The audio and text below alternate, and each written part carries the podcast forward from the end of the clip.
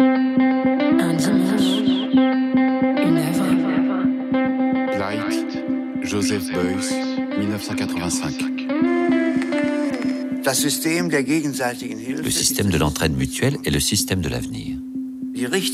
Au niveau de l'individu et du fait de la singularité de l'être humain, il faut, pour que le monde soit en ordre, que chacun sur cette terre puisse apporter sa contribution en toute liberté.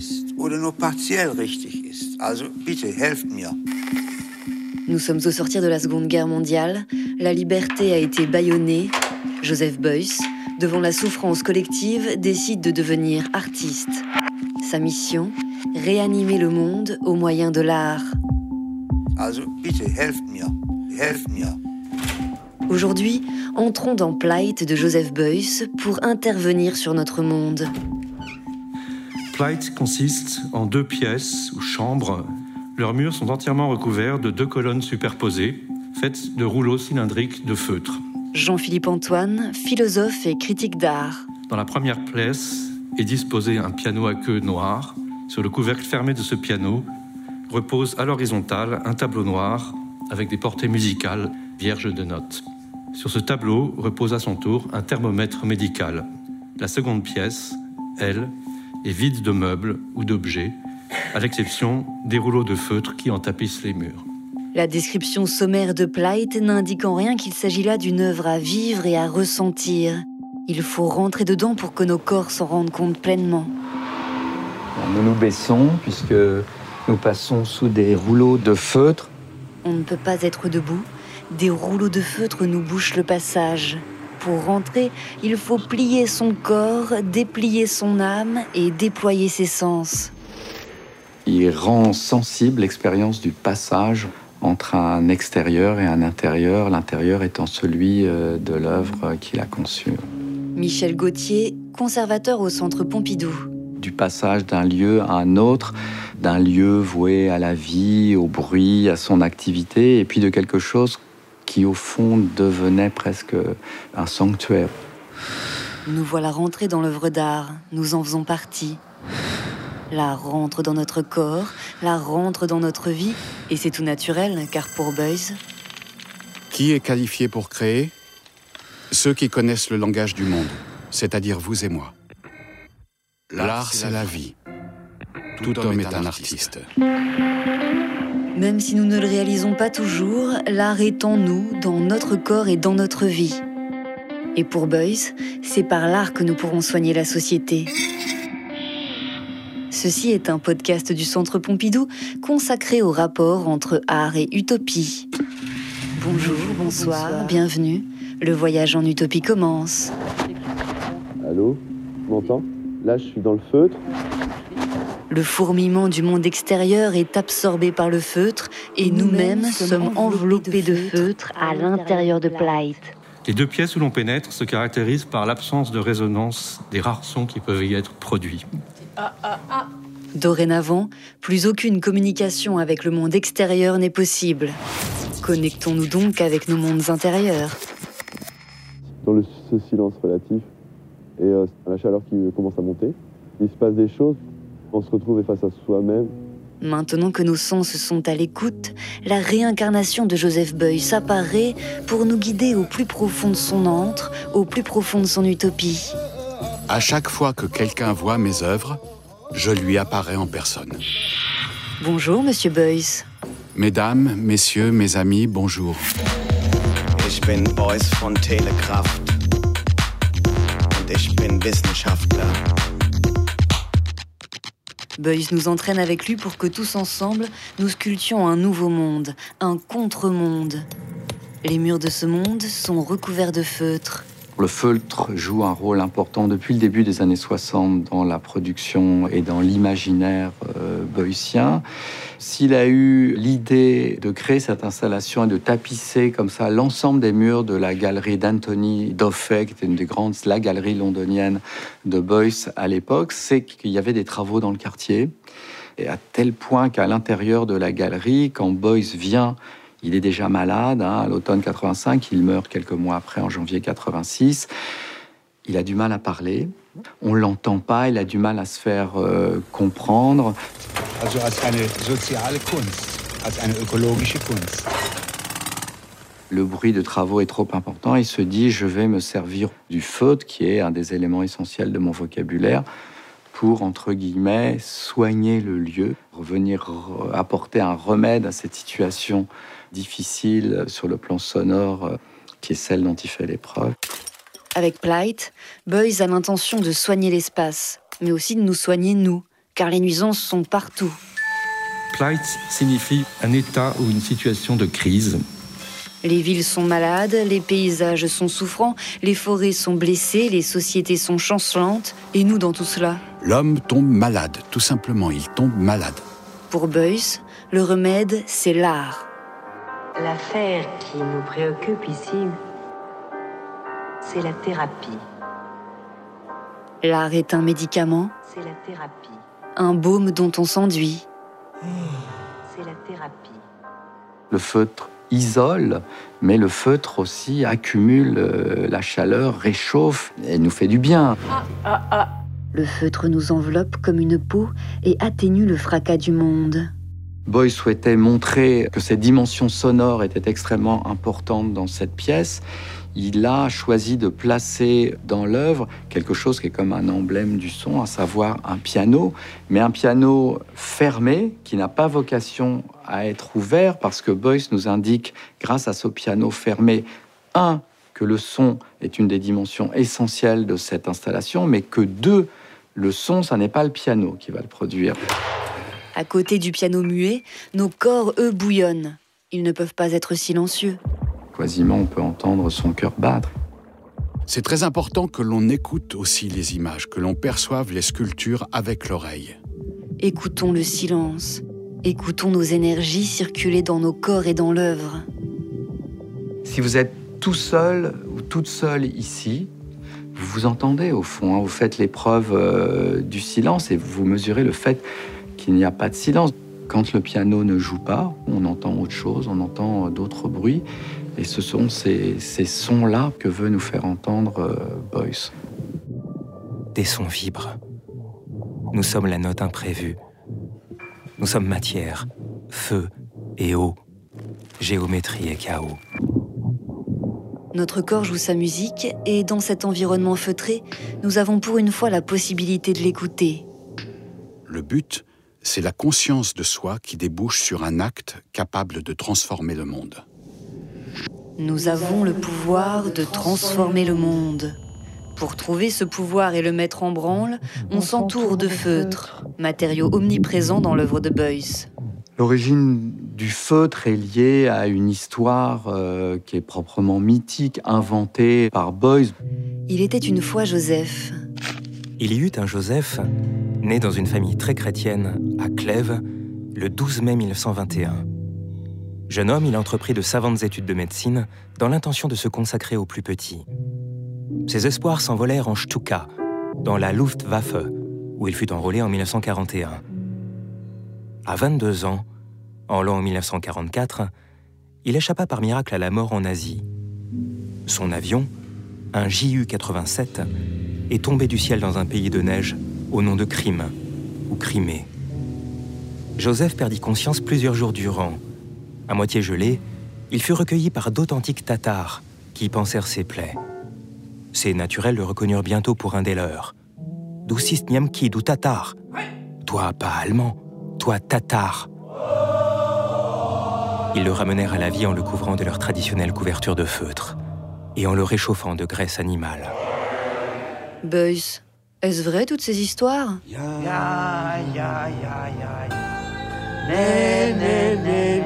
Oui, oui, oui, oui, oui, non, non, non, non, non. J'ai connu des chemins, j'ai connu des esprits, des sibériens,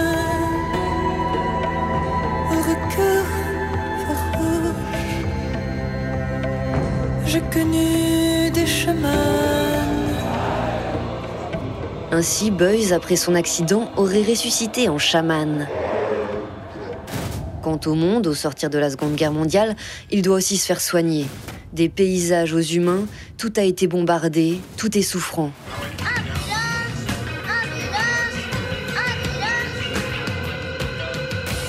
La thérapie doit s'appliquer en toute chose, l'art doit s'établir en toute chose. Boyce est absolument convaincu que si quelque chose comme l'art existe, c'est qu'il répond sans doute à des besoins psychiques extrêmement profonds, sinon on ne voit pas pourquoi quelque chose comme l'art existerait. C'est quand même quelque chose de tout à fait étonnant et mystérieux. Et donc le, soin chez lui est de l'ordre de l'utopie, du mythe. Shaman Beuys marche sur la ligne de vie et sculpte les énergies pour soigner le monde.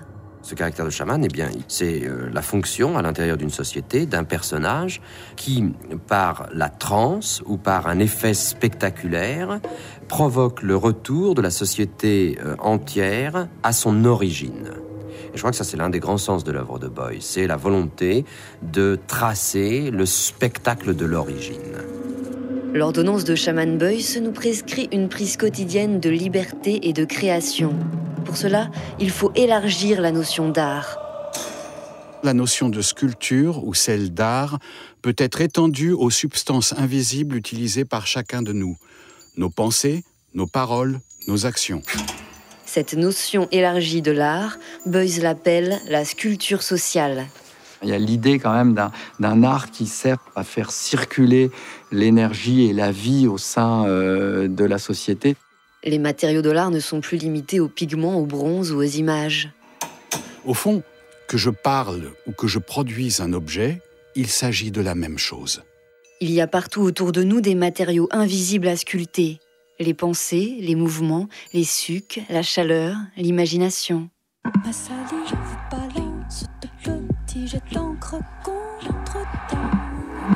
Les forces qui sont à l'œuvre dans la sculpture sont celles qui sont à l'œuvre dans l'homme.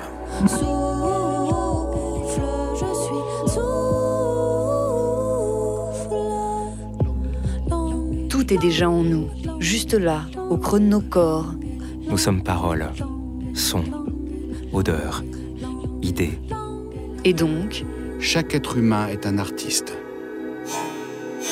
Les limites se distordent. Il n'y a plus la vie d'un côté et l'art de l'autre. Tout peut être sur le même plan. John Cage. L'art a estompé la différence entre l'art et la vie.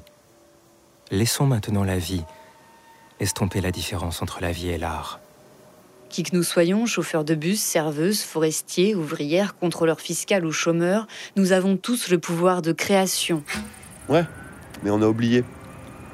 C'est à nous d'inventer. Notre créativité a été écrasée par le rouleau compresseur de la société. Il faut lui redonner sa place. La sonorité potentielle du piano coïncide avec la créativité potentielle de l'homme. L'homme est un animal doté de créativité. Mais ce potentiel de créativité qu'il possède est étouffé par une couverture isolante.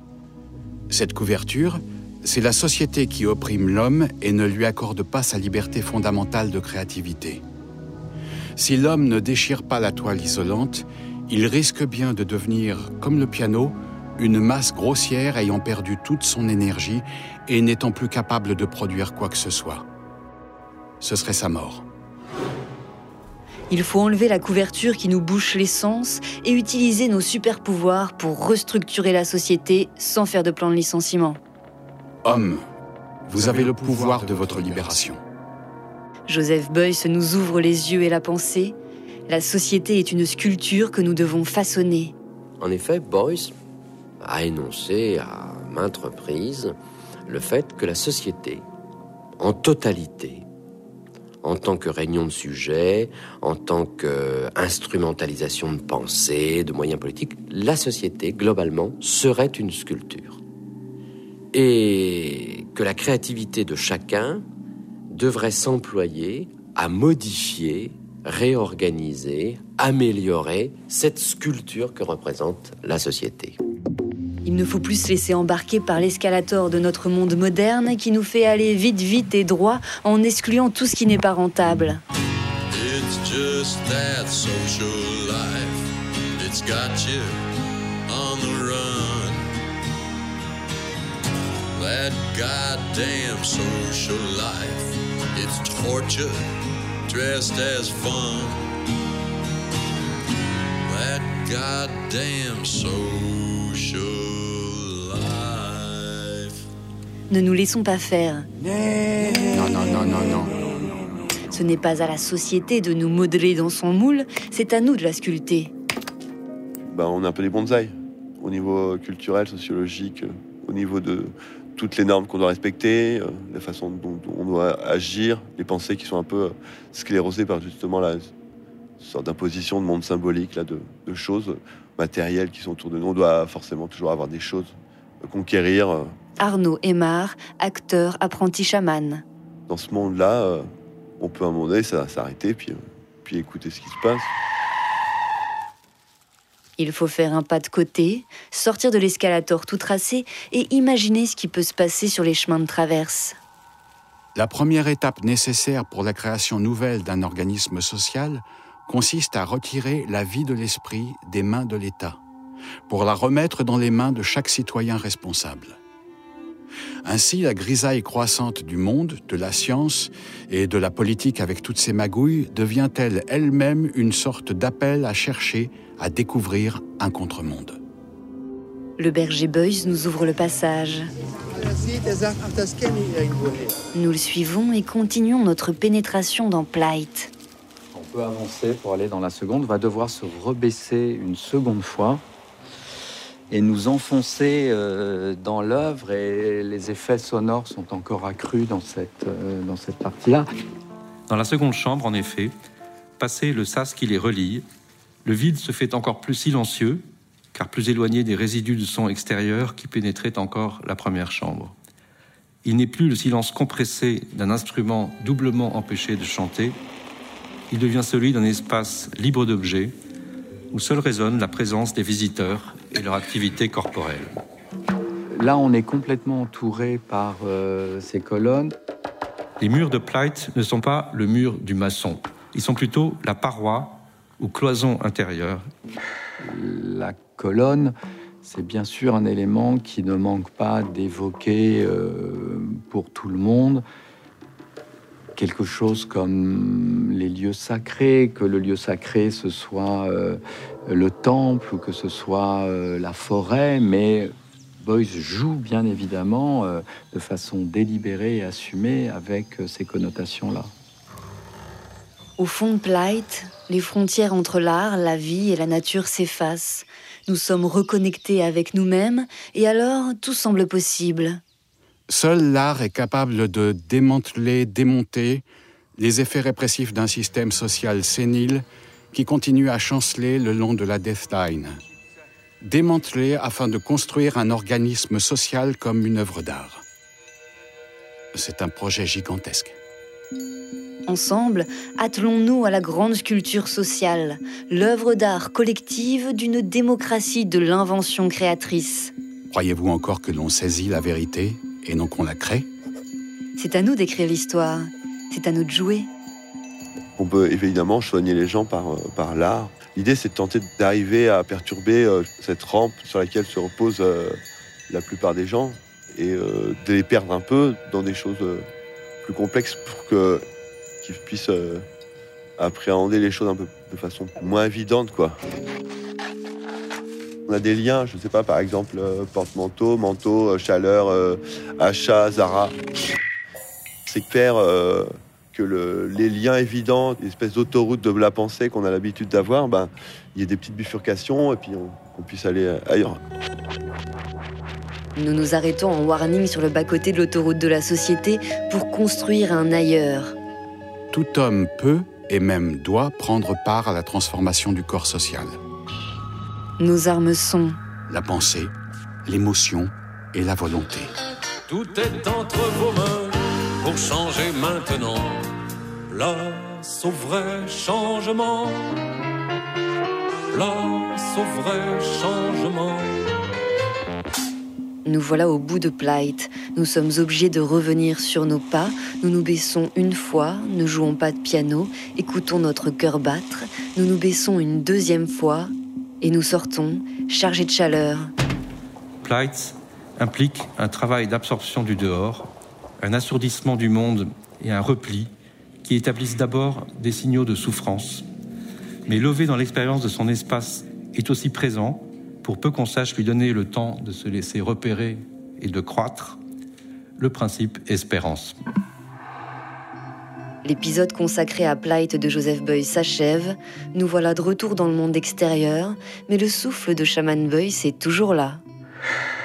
Joseph, au cœur fragile, ayant échappé plusieurs fois à la mort, et conscient de sa mission rédemptrice, rendit son âme le 23 janvier 1986. Son âme demeure parmi nous. Et parmi ses travaux comme autant de repères dans la nuit, continue de nous montrer la voie.